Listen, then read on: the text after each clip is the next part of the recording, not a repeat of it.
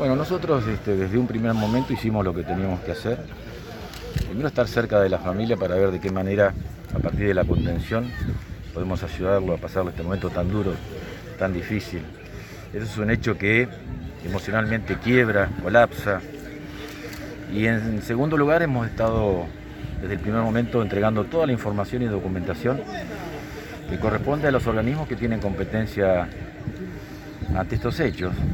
La justicia para que eh, esclarezca claramente lo que es lo que pasó, que haya justicia por Lucio.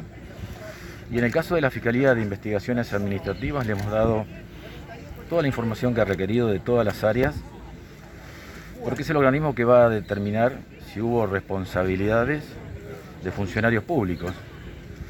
Y en ese sentido nosotros ya lo hemos dicho, vamos a cumplir a rajatabla lo que decida la justicia y los organismos de control, de contralor administrativo. Eh, aquí no hay protección para nadie, cada uno tendrá que hacerse caso, cargo de lo que hizo y lo que no hizo. Y en ese sentido nosotros siempre estamos comprometidos con, que realmente se sepa la verdad. Y que, como siempre lo hemos hecho, cuando hay un funcionario que se va por fuera de lo que marcan las normas legales, inmediatamente queda desplazado del cargo. Ustedes saben bien que a mí nunca me ha, temblado el pulso para echar a un funcionario.